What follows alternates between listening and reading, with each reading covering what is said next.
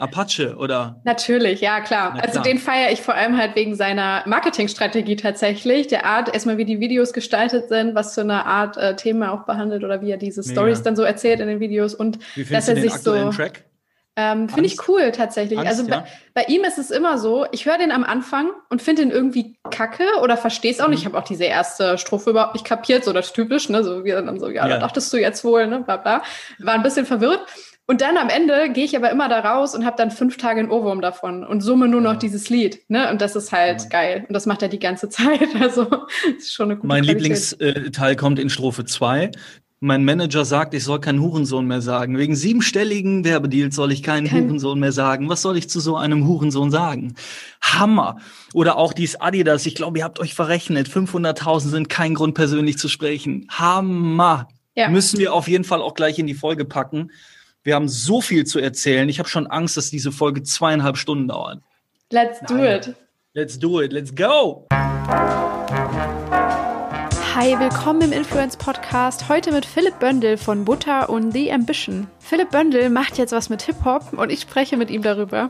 Sein Geschäftspartner Tobias Kargol von hiphop.de war im Frühling schon hier zu Gast und hat noch gar nicht verlautbart, was dort im stillen Kämmerlein damals schon erarbeitet wurde. Jetzt ist es aber offiziell. The Ambition ist geboren. Was genau die beiden damit vorhaben, wird Philipp gleich in voller Länge erklären. Aber der Kontext fixt mich als Casual Hip-Hop-Fan natürlich schon mal sehr an. The Ambition ist eine Strategieberatung für Hip-Hop-Kultur. Die Strategien entwickelt, um Unternehmen so in Hip-Hop zu verwurzeln, dass sie tatsächlich zu aktiven Gestaltern werden, das ist der Plan, und in der Kultur organisch wachsen können, also auf eine Art wirklich, die der Kultur etwas nutzt und sie nicht ausbeutet. Dabei spielen dann natürlich auch Gesichter, Akteure, Creator eine sehr bedeutende Rolle, wie wir gleich merken und was uns natürlich hier im Influence Podcast nochmal in besonderer Weise interessiert.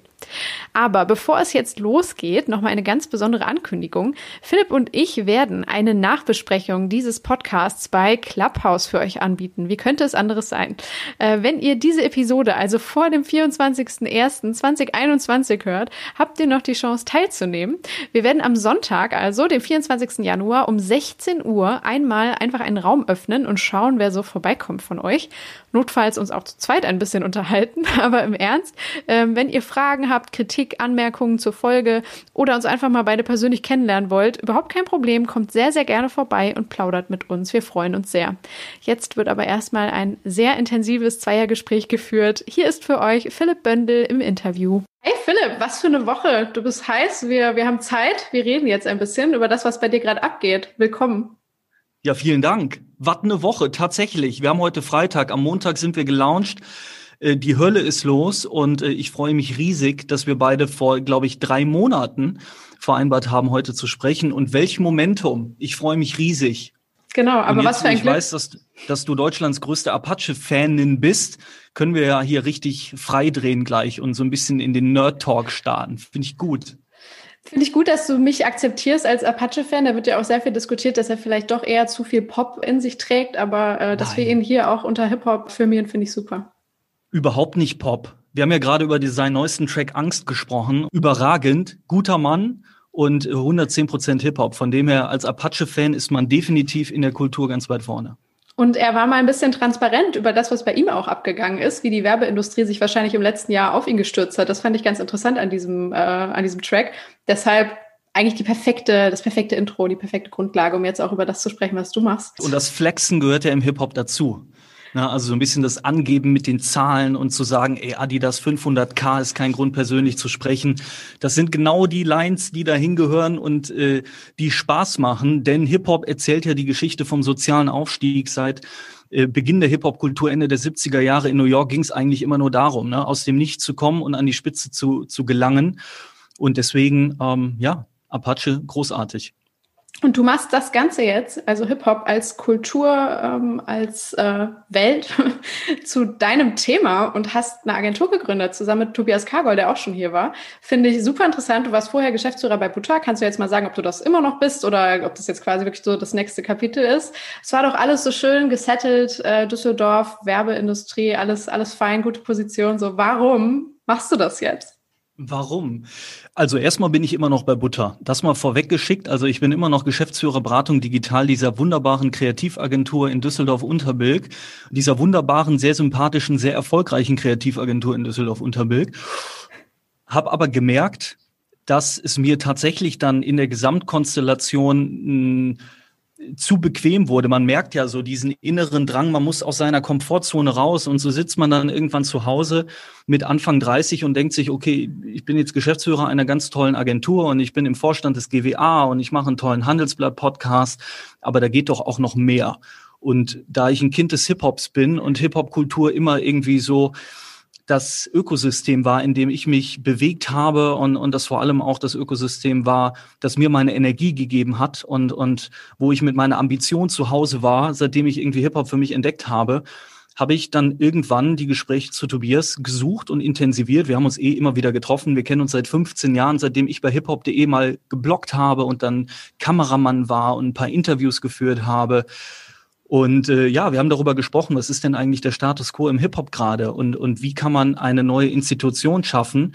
Im Übrigen bewusst keine Agentur, da können wir nachher auch noch drüber sprechen, sondern eine Consulting Company, weil es uns super wichtig ist, vorne anzusetzen und äh, strategisch zu beraten und zu schauen, wie können wir Unternehmen in dieser Kultur verankern. Auf der einen Seite, wie können wir aber auch die Kultur als Kompetenzcenter zugänglich machen und Menschen aus der Kultur enablen auch ein ganz wichtiger Punkt. Also wir gucken immer aus zwei Seiten. Es geht nicht darum, die Kuh zu melken. Es geht nicht darum, jetzt zu kommen, wo alle super erfolgreich sind und noch ein paar Euros mitzunehmen, sondern es geht darum, wirklich die ganze Kraft dieser Kultur zu entfalten. Und wenn wir über Kultur reden, reden wir nicht nur über Musik und nicht nur über Rap. Das ist uns auch super wichtig. Hip-Hop ist nicht gleich Rap, Rap ist nicht gleich Bushido und Bushido ist nicht gleich asozial. So, das gilt es erstmal zu durchbrechen und zu verstehen. Die Hip-Hop-Kultur ist viel, viel, viel mehr als Rap. Und dann gilt es zu verstehen, dass diese Kultur voller Talente und kreativer Köpfe ist. Egal, ob das ein Videograf ist, ob das ein Designer ist, ein Street Art Künstler. Ganz tolle Menschen, von denen viele vielleicht auch noch gar nicht gehört haben.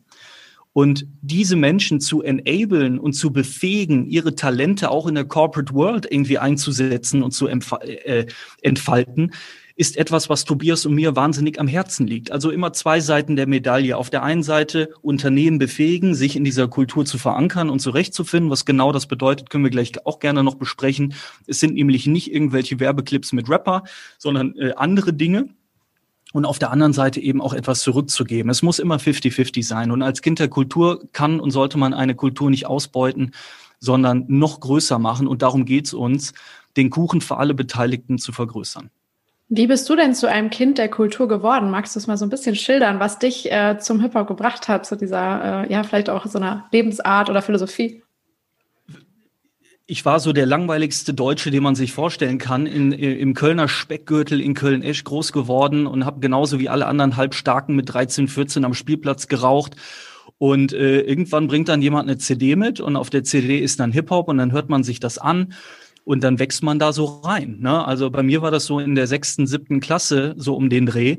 Ähm, mein bester Freund, Trauzeuge, äh, Alex, schöne Grüße an der Stelle, kam dann irgendwann mit einem Tape-Deck und da war dann NTM drauf und da war da die Firma drauf und Kreuzfeld und Jakob und, und die Stieber Twins und Sammy natürlich, wobei damals noch als Dynamite Deluxe unterwegs, pures Gift, auch legendäre Zeiten. Und dann findet man das halt geil, weil das ist ja voll der Film gewesen. Ne? Wie gesagt, für so einen langweiligen Deutschen, der mit 13 auf dem Spielplatz raucht, haben die Jungs halt Welten aufgemacht, die waren für uns völlig unbekannt. Und äh, ich vergleiche das immer gerne mit Bruce Willis. Ne? Also es gab eine Generation, die ist mit Bruce Willis groß geworden, wie der mit dem Maschinengewehr durch New Yorker Hochhäuser gerannt ist. Und ich bin halt mit anderen Leuten groß geworden. Und das hat sich dann entwickelt, bis dann irgendwann 2002, 2003 ein Bushido auf einmal Thema war für uns und auch noch mal eine andere Welt aufgemacht hat. Das war dann plötzlich das Berlin und Berlin hat sich für mich angefühlt wie New York. Da ging es richtig ab. Die sind siebener BMW gefahren, die hatten Lederjacken, die hatten elektrische Fensterheber und das war voll der Film.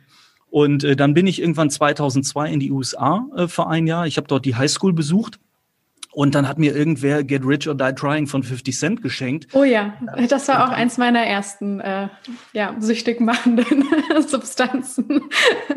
Vielleicht mein Lieblingsalbum bis heute. Ein Album, mhm. das nie alt wird. Da sind Tracks drauf, unfassbar. Und ich rede nicht von den Singles, sondern von den ganzen anderen Dingern.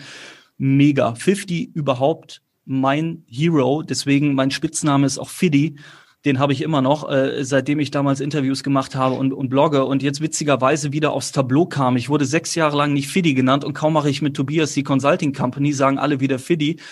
Ähm, von dem her, ja, 50 Cent und ich, wir sind unzertrennbar. Und ich habe den Jungs als äh, Jungs und Mädels äh, als Ziel ausgegeben, wir hören erst mit Ambition auf, wenn wir alle im G5 nach New York geflogen sind und einmal mit 50 Party gemacht haben. Bis das nicht passiert ist, wird es diese Unternehmung geben. Ja, gut, man muss doch Ziele haben. Ist doch schön. Guck mal, hat jeder was, worauf er hinarbeiten kann. Sehr gut. Aber es freut mich, dass wir jetzt, guck mal, Apache und 50 Cent. Mega. Das ist eine gute Klammer. Alina, du gewinnst gerade unglaublich an Kredibilität in der Szene. Nicht, dass wir dich noch bei Ambition anheuern müssen. Dann wird Jan sehr sauer sein. Um Gottes Willen, nein.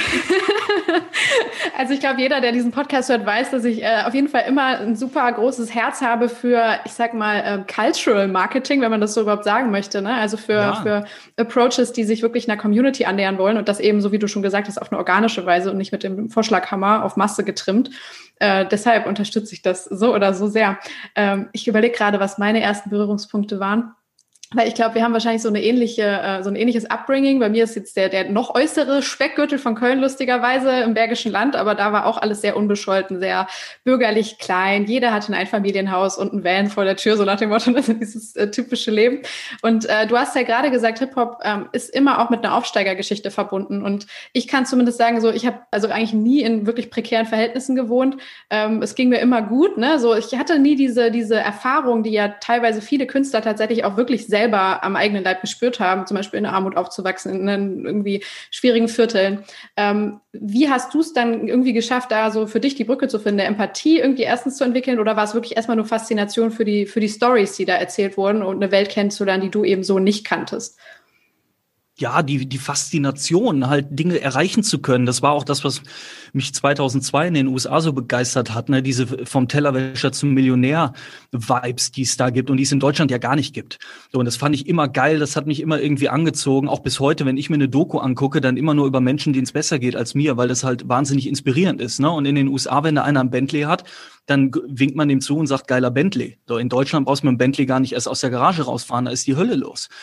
Und äh, von dem her fand ich Hip-Hop-Kultur immer wahnsinnig faszinierend und inspirierend und Ambition ist für Tobias und mich der Kern der Hip-Hop-Kultur und deswegen haben wir unseren Laden ja auch The Ambition genannt, weil es genau darum geht. Es geht um die Ambition, etwas zu erreichen und ich glaube, da ist der Startpunkt gar nicht so entscheidend ich, mir ging's ja auch nie schlecht. Ich, ich bin ja auch nicht in der Hood groß geworden, auch wenn Köln-Korweiler nur fünf Minuten entfernt war.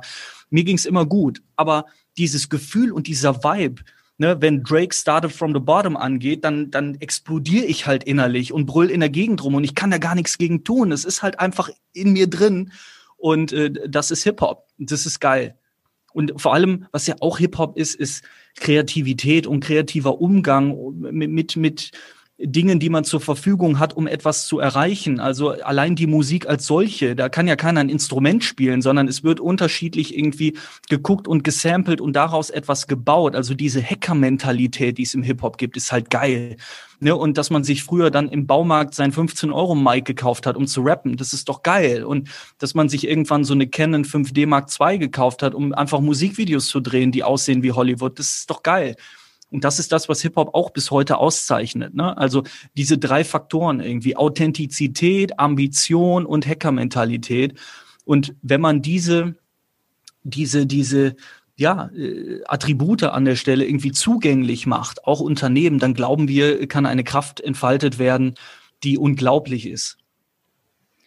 Ich finde es super spannend, dass du Hacker-Mentalität sagst, weil ich auch fand, dass man schon immer im Hip-Hop gesehen hat, dass die Künstler, die Management, so alles, was in dieses Ökosystem reinspielt, ähm, es schon immer sehr gut verstanden haben, die zur Verfügung stehende Mittel zum, also wirklich maximal auszunutzen ne? und zum absolut positivsten für sich selbst natürlich, äh, aber auch für die, für die Industrie wir hacken seit zehn Jahren die Charts und keiner kriegt's mit oder zumindest nicht so richtig, ne? Auch lange vor Spotify Plays oder vor YouTube Plays, dann ging's halt irgendwie um die Boxen. So, wer hat denn als erster Boxen an den Start gebracht? Ja, die Hip-Hopper, weil wir verstanden haben, oh, die Charts werden nach Umsatz gemacht. Okay, dann müssen wir den Umsatz hochkriegen. Okay, dann verkaufen wir einfach Boxen für 45 Euro und plötzlich waren die, die Rapper alle auf Platz eins. So, und bei Spotify genau das gleiche Spiel. Wir waren die Ersten, die begriffen haben, dass so ein Track halt nicht länger dauern darf als zwei Minuten dreißig, weil dann kann man ihn häufiger hören und, und, und Rotation bringt halt irgendwie dann äh, dich nach vorne und das ist doch cool. So, und da gucken jetzt Menschen herab und sagen, oh, die bösen Hip-Hopper, nee, die kreativen Hip-Hopper. Okay? Und wenn man diese Kreativität Unternehmen und Institutionen zugänglich macht, dass die diese Mentalität für sich nutzen können, das ist doch großartig, das ist doch ein Riesenhebel. Und der Hebel ist viel größer, als sich einen Rapper in seinen TVC zu holen. Und das ist unsere Mission, das irgendwie klar zu machen, aber in beide Richtungen. Uns mhm. ist auch wichtig, dass die Kultur versteht, dass wir nicht gekommen sind, um die Kuh zu melken, sondern dass wir gekommen sind, um Türen zu öffnen und eben Talente jenseits der Charts zu befähigen, etwas zu bewegen. Darauf würde ich jetzt auch auf gleich, äh, gleich im nächsten Schritt auf jeden Fall eingehen. Ähm, aber findest du dann eben tatsächlich nicht, das höre ich jetzt zumindest raus, dass diese Streaming-Kultur dem Hip-Hop auch in einer gewissen Weise schadet, weil man sich eben doch sehr anpasst an dieses System und eben wirklich so immer gleich klingende Autotune-Songs irgendwie raushaut.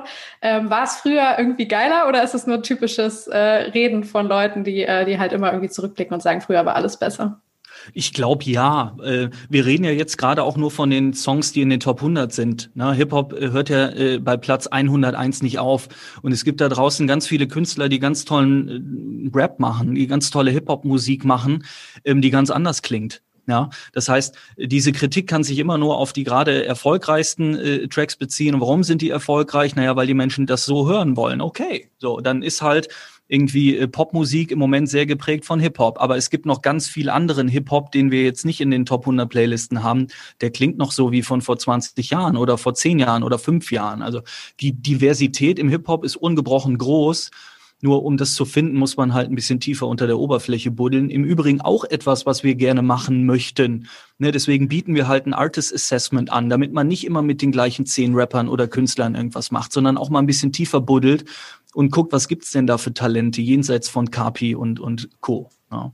ja. Und das ist ja dann im Endeffekt auch der Kern eures Angebots, ne? Marken dabei zu helfen, für sich rauszufinden, was Hip-Hop ihnen geben kann, sozusagen. Also welchen Hebel sie am besten bedienen können. Ähm, was würdest ja, du sagen? So ja, Sellout, ne? Also genauso ja. äh, dürfen wir es natürlich auf gar keinen Fall artikulieren, weil dann werden wir zerfetzt von der Kultur. Und Hip-Hop-Kultur ist ja auch schön, weil äh, da gibt's ganz viele Kulturpolizisten, die auch ganz schnell den Finger heben und sagen, na, na, na, habe ich's doch geahnt. Guck mal, der Philipp kommt nur zurück wegen dem Geld. So ist es natürlich nicht. Ne? Also äh, in, in, in allererster Linie muss man sich erstmal committen als Unternehmung, als Institution, als Stadt, als Partei oder wem auch immer und sagen, ja, ich verstehe diese Kultur und ich akzeptiere diese Kultur und ich möchte Teil dieser Kultur werden. Bis das nicht passiert, gibt es auch keinen Termin mit Ambition. So, das ist mal klar. Das heißt, wir haben fünf Faktoren, unsere Kunden auszuwählen. Da kann ich ein bisschen Insights ausplaudern, aber ja. darum geht's ja auch hier irgendwie. Also Nummer eins ist erstmal die Zahlungsfähigkeit hat jemand das notwendige Budget, auch wirklich was zu bewegen. Und da rede ich nicht von 20.000 Euro für TikTok, weil 20.000 Euro bei TikTok werden hier gar nichts bewegen. Dann Zahlungswilligkeit. Das heißt, man muss nicht nur die Kohle haben, sondern man muss auch noch bereit sein, diese Kohle auszugeben. Und zwar in der Kultur. Drei ist der Cultural Fit. Bedeutet, haben wir hier Schnittmengen zwischen der Kultur-DNA und der Unternehmens-DNA. Wenn es diese Schnittmengen in diesen beiden DNA-Strängen nicht gibt und wir nirgendwo die DNA-Schere ansetzen können, um Dinge miteinander zu kombinieren, funktioniert das leider auch nicht. Dann vier ist der Cultural Fit zwischen den Leuten, die zusammenarbeiten müssen. Bei uns arbeiten nur Menschen aus der Kultur und die, die Hip-Hop-DNA atmen. Und wenn wir das Gefühl haben, dass die Menschen auf der anderen Seite in der Unternehmung oder oder mit diesen Leuten nicht klarkommen, weil die irgendwie anders sprechen und Hoodie tragen und kreativer sind, dann wird es leider auch schon schwierig. Und Faktor Nummer fünf, es müssen Marken mit einer gewissen Strahlkraft auch sein. Ja? Und das ist jetzt dann allerdings sehr unternehmerisch gedacht, weil wir natürlich auch Cases machen wollen, die, die, die entsprechende Strahlkraft haben. Das heißt, das sind die fünf Faktoren, die wir uns angucken. Und wenn diese fünf Faktoren nicht stimmen, wird es keine Zusammenarbeit geben. Und ich glaube, dass das ein sehr guter Weg ist, um uns vor Fehltritten zu bewahren und auch die Kultur ein Stück weit zu bewahren von Menschen, die eben wirklich nur vorbeikommen, um sie vermeintlich auszubeuten oder kurzfristig auf einen Trend zu setzen, weil das ist auch etwas, wo wir stark entgegenwirken wollen, diesem Eindruck, dass Hip-Hop gerade Trend ist. Mhm. Ja, irgendwie so, oh, viele hören Rap, ja, lass uns schnell mal was mit dem Rapper machen. Und Gott sei Dank haben wir einen Artdirektor. Ich glaube, der hört viel Haftbefehl. Frag doch mal den Artdirektor, ob der nicht einen kennt, der einen kennt, der einen kannte, der die Telefonnummer von Azad hat. Und dann schauen wir mal, ob wir mit dem irgendwie was machen können. Kann man alles machen, aber ist überhaupt nicht das, was wir vorhaben. Und davon gab es ja wirklich sehr, sehr viel in der Vergangenheit, muss man sagen, ne? wo ich genau das Gefühl hatte, dass diese, diese Denkprozesse geschehen sind in diversen Agenturen und ähm, Marketingabteilungen. Ist ja nicht verwerflich. ist ja nicht verwerflich, ist ja gut. Und wie immer in der Kommunikation ist ja alles eine Frage der Zielsetzung. Und wenn man kurzfristig Sichtbarkeit generieren möchte und da irgendwie eine Affinität zu hat, ja, dann kann man das machen. Ist ja, ist ja, ist doch cool. Aber sind dann halt nur zehn Prozent des möglichen Potenzials. Und wenn man die 100 Prozent möchte, dann muss man an den Prozess anders rangehen, muss langfristig denken, muss ganzheitlich denken und muss sich auch wirklich committen. Und wenn man das tut, dann kommen wir ins Gespräch und dann macht es auch Sinn, mit einer Consulting Company zu arbeiten, die sich wirklich als als One-Stop-Shop sieht, ja, also wirklich von, von der Strategie bis hinten in die Exekution und nicht nur als ausführendes Organ. Ja. Mhm. Und äh, ja, wir glauben, das ist genau der richtige Weg. Und du hast recht, in der Vergangenheit hat es viele andere Ansätze gegeben. Die haben wir natürlich auch gesehen und analysiert. Ähm, die haben alle auf ihre Art und Weise ihre Berechtigung, zumal ja auch eine gewisse Bereitschaft da war, ja, also ähm, das ist ja schon mal der erste Schritt, sich überhaupt zu öffnen für diese Art äh, der Kommunikation. Und von dem her, das waren die Baby Steps, das ist irgendwie der Anfang gewesen und jetzt machen wir das Ganze mal richtig. Okay. Ja, ich fand das jetzt im Herbst ganz spannend. Da gab es diesen Edeka-Spot mit Luciano, die das so ein bisschen wirklich auf die Schippe genommen haben. Ne? Ich glaube, so der Slogan war, Hip-Hop hat genug kassiert.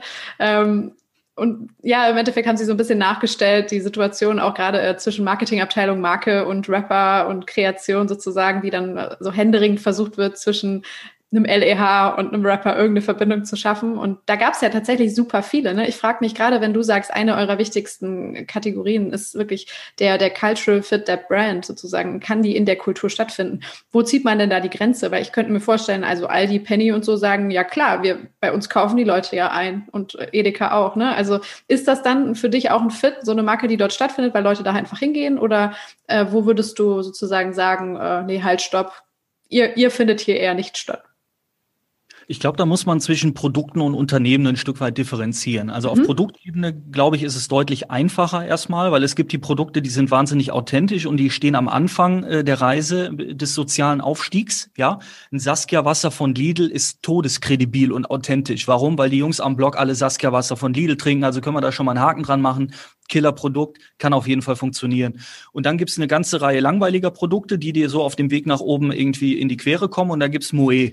Ja, und das ist dann wieder auch Hip-Hop, weil das ist ja die Ambition, dahin zu kommen. Und irgendwie, ich will von Saskia Wasser zu Moe kommen. Ja, das heißt, man kann da schon irgendwie gucken, was sind die Produkte, die, die eben am Anfang da sind, wenn man noch nicht so viel hat, in Anführungsstrichen, und, und was prägt dann vielleicht auch die Jugend und die Anfangszeiten, ein Lipton Eistee, irgendwie die Packung Airwaves, die Tiefkühlpizza, der Eistee. Im Übrigen genial und kein Zufall, dass Kapi Pizza und Eistee macht, denn ich habe in meiner Jugend nichts anderes gegessen als Tiefkühlpizza ja. und dabei Eistee getrunken. Heute weiß ich, dass viele meiner Zahnarztprobleme auf diesen Eistee zurückzuführen sind. Ja, aber das sind halt reale Produkte und das sind die Produkte, die da halt irgendwie stattfinden. Von dem her geniale Auswahl und im Übrigen auch genial exekutiert. Deswegen Props an die Leute bei Universal, die das mit Capi gemacht haben. Das ist wirklich von A bis Z super. Ähm, auch Packaging und, und das Produkt und Pricing und alles wirklich mega rund. Und von dem her, es gibt auch ganz tolle Beispiele. Also auf Produktebene ist es relativ easy, glaube ich wenn man ein Gefühl für die Kultur hat, dann weiß man einfach, welche Produkte finden da statt oder welche können da theoretisch stattfinden, weil sie eben für das Anfang oder das Ende der Reise stehen. Bei Unternehmen muss man ein bisschen tiefer reingehen. Da muss man sich schon angucken, wo kommt dieses Unternehmen her? Warum wurde dieses Unternehmen begründet? Was ist irgendwie Purpose und Heritage?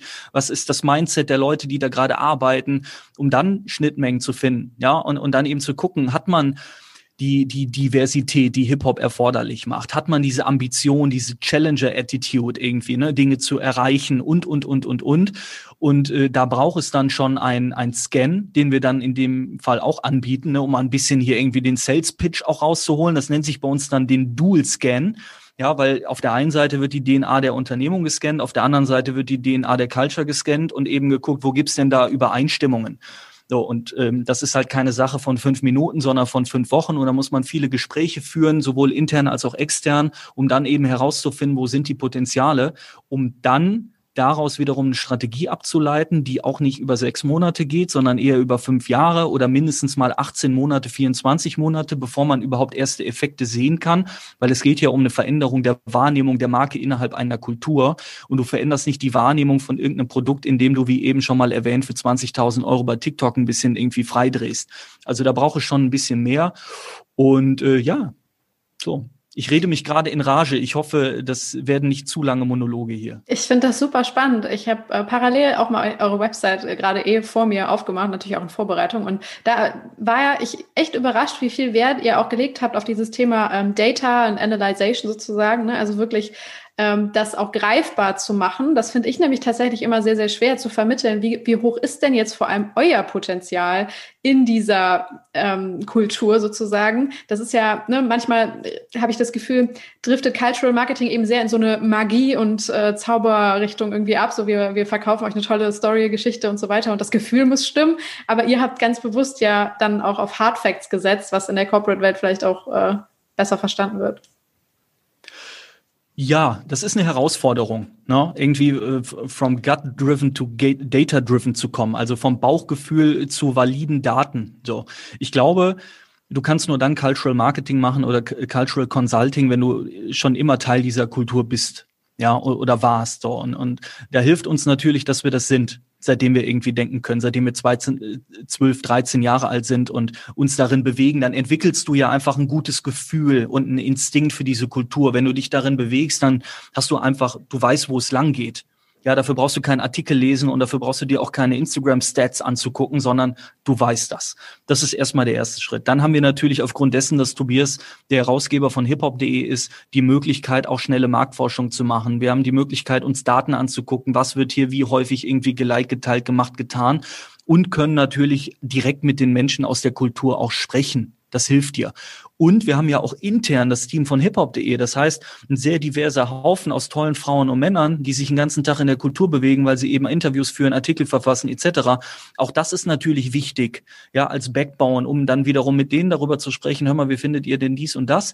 Und diese Menschen auch zu involvieren in den Prozess. Und da sind wir wieder beim Enabling ja, das sind ja unsere Consultancies und nicht nur die Leute, die bei hiphop.de arbeiten oder die in Foren aktiv sind, sondern auch gerne alle anderen. Ja, nächste Woche spreche ich mit den lieben Kollegen Falk und Nico. Schöne Grüße an der Stelle. Auch Institutionen im Hip-Hop.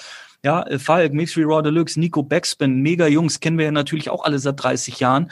So, wir müssen alle Hand in Hand arbeiten und unterschiedliche Perspektiven abdecken, um das wirklich richtig zu machen. Denn das, was wir da versuchen, kann man auch verzocken. Machen wir uns nichts vor. Das ist kein No-Brainer.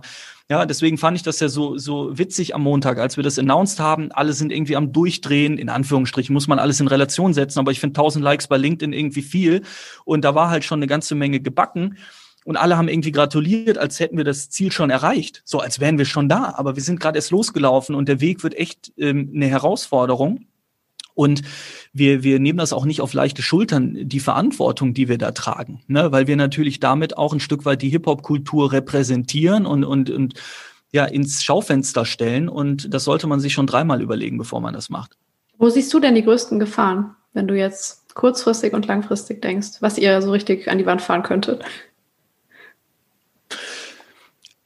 Also Gefahr sehe ich ehrlicherweise nur aus unternehmerischer Perspektive. Ja, mhm, dass man okay. sich vielleicht dann doch irgendwann breitschlägen lässt, Dinge zu machen, die man nicht cool findet, einfach nur um die Kohle mitzunehmen. Sind wir mal ehrlich, ne? Weil wir sitzen irgendwie in einem Büro und wir haben alle Handys und wir wollen auch gerne den Kühlschrank füllen. Da gibt's halt, egal wie klein man hält, und wir sind voll auf diesem Bootstrap-Film. Äh, Im Übrigen auch schöne Grüße an Jan an der Stelle, der hat uns das auch nochmal mitgegeben und gesagt, Bootstrap ist das A und O. Ja. Und versuchen wir auch. Nichtsdestotrotz musst du ja irgendwie Geld verdienen. So. Und wir haben das Baby schon so aufgesetzt, dass wir in, ein paar Monate, wenn nicht gar Jahre überleben könnten, ohne einen Auftrag äh, anzunehmen, was uns auch super wichtig ist, weil wir wollen auf gar keinen Fall irgendwann in die Situation kommen, etwas machen zu müssen, was wir nicht wollen und was wir auch für nicht richtig halten. So. Und da muss man dann einfach gucken, ob das, was wir uns da als Kapitaldecke geschaffen haben, ausreicht, um, um, um dann trotzdem den Durchbruch zu schaffen. Der wird kommen, kein Zweifel, weil wir sind uns ja alle darin einig, dass es diese Potenziale gibt. Die Herausforderung ist nur, das zu erklären und zu übersetzen und mit den Menschen da draußen dann auch ins Gespräch zu kommen, die halt immer noch denken, Hip-Hop gleich Rap gleich Bushido gleich asozial und die nur daran interessiert sind, mit dem nächsten Rapper ein TVC zu machen und wir sagen, nee, stopp, geh nochmal drei Schritte zurück, geh nochmal über los, mach nochmal den Dual-Scan, noch mal, mach nochmal das Artist Assessment, lass uns hier doch mal langfristig planen. Das ist ja keine Company, die man für, die man für schnelle Geld macht. Ja, das ist halt auch nochmal so ein Aspekt. Ne? Also sollte die eine oder der andere da draußen denken, die Jungs kommen, um das Geld mitzunehmen. Nee, nee. Ne? Dann hätte ich all die 45 Anrufe in den letzten fünf Tagen, die mich gefragt haben, ob wir nicht mal auf die Schnelle und TVC und Rapper-Kontakt und TikTok, dann hätte ich das alles gemacht, aber wir haben alles abgelehnt. Weil wir gesagt haben, das ist nicht unser Business. So, wir können dir gerne jemanden zeigen, der das macht und hier gibt's dann den Artdirektor, der Haftbefehl hört, aber das ist nicht äh, Consulting Company, die dies ernst meint und wir meinen es wirklich ernst. Ja, Nee, das hast du jetzt sehr gut beschrieben, finde ich, weil da, so würde ja ne, in meinem Kopf halt die Gefahr, dieser unternehmerische Need, der irgendwann dazu führt, dass man eben dann das Vertrauen in der Community zum Beispiel verspielt, weil man diese Deals annimmt. Aber wenn ihr euch direkt so ein Setup schafft, wo ihr euch äh, ne, so Checks and Balances mäßig äh, schon ja. gar nicht erst ne, so in dieses Fahrwasser begebt, umso besser. Das wäre nämlich auch meine Frage gewesen tatsächlich, äh, wie ihr dann aufgestellt seid. Du hast es jetzt schon ein bisschen transparent gemacht, aber ähm, so, äh, ja, Tobi und Philipp gründen eine Hip-Hop-Agentur. Da dachte ich mir auch so, okay, Nein, wo ist, wo ist das? Ah ja, sorry, ich vergesse es immer. Müssen wir auch noch drüber sprechen. Das kannst du dann im ja. Next Step machen. So erstmal, was ja. ist das für ein Konstrukt? Wer sind dann die anderen Leute, die euch zu so einem äh, diversen Mosaik formen? Und äh, was ist für dich eine Agentur äh, nicht, was ihr seid? Okay, ich fange mal hinten an. Ja? Gerne, ja. Agent, Agenturen sind großartig. Ich bin ja selber Geschäftsführer einer Agentur und ich bin auch im Vorstand äh, des GWA, Gesamtverband Kommunikationsagenturen. Also bin ich auch der allerletzte, der irgendetwas gegen Agenturen sagt. Nur Agenturen haben ihren Schwerpunkt meiner Wahrnehmung nach in der Exekution. Das heißt, wir, wir gehen ganz schnell immer äh, an den, an den äh, an den Punkt, wo wir halt Dinge in Kommunikation gießen, egal ob das ein TVC oder eine Webseite oder oder oder ist. Aber unser Schwerpunkt ist ja das Consulting. Ne? Eben der Scan, die Analyse, die Strategie, die Konzeption und dann geht's irgendwann in die Exekution. Das ist bei uns nicht, nicht Kern des Ganzen. Und die Exekution dürfen auch gerne andere Menschen machen, wenn sie denn möchten. Ja, also wir sind ja auch nicht so aufgestellt, dass wir Dinge auf Teufel kommen raus von A, von A bis Z machen müssen. Wir machen auch wahnsinnig gerne Dinge mit Oderline oder mit Jung von Matt oder vielen anderen. Ich hatte heute einen guten Call mit Warner, die haben auch fitte Leute da sitzen. Ne? Es geht immer darum, die besten Menschen zu kuratieren und an den Tisch zu bringen. Und das ist auch der Grund, weswegen wir uns sehr lean aufstellen, was die Mannschaftsstärke anbelangt. Ne? Weil wir eben glauben, dass es mehr Sinn macht, mit dem Videografen und dem Fotografen und dem Texter aus der Kultur zu arbeiten. Also warum nicht den Typen nehmen, der die Texte für Flair schreibt, wenn es um die nächsten Anzeigen geht? Warum nicht den Typen nehmen, der normalerweise ein Shindy-Video shootet, wenn es um irgendwie den TVC geht? Warum nicht mit einem Produzenten aus dem Hip-Hop irgendwie über den, den Jingle sprechen und, und, und. Genau darum geht's uns doch. Da sind wir wieder beim Enablen. Ich möchte mit OZ zu Mercedes fahren und mit Mercedes darüber sprechen, wie können wir die Soundanlage in der neuen A-Klasse mal ein bisschen geiler machen, als sie das bisher ist. Dann sind wir in so Geschäftsmodellen Beats by Dre, Apple, Kopfhörer, bub, bub, bub. Die Kompetenzen sind ja da. So. Und das sind die Deals, die dann spannend werden. Lass uns doch mit einem jungen Fashion Designer mal bei Eigner vorbeifahren und Eigner fragen, warum sie noch so sind, wie sie sind. Ja, obwohl man doch bei MCM sieht, was da gehen könnte.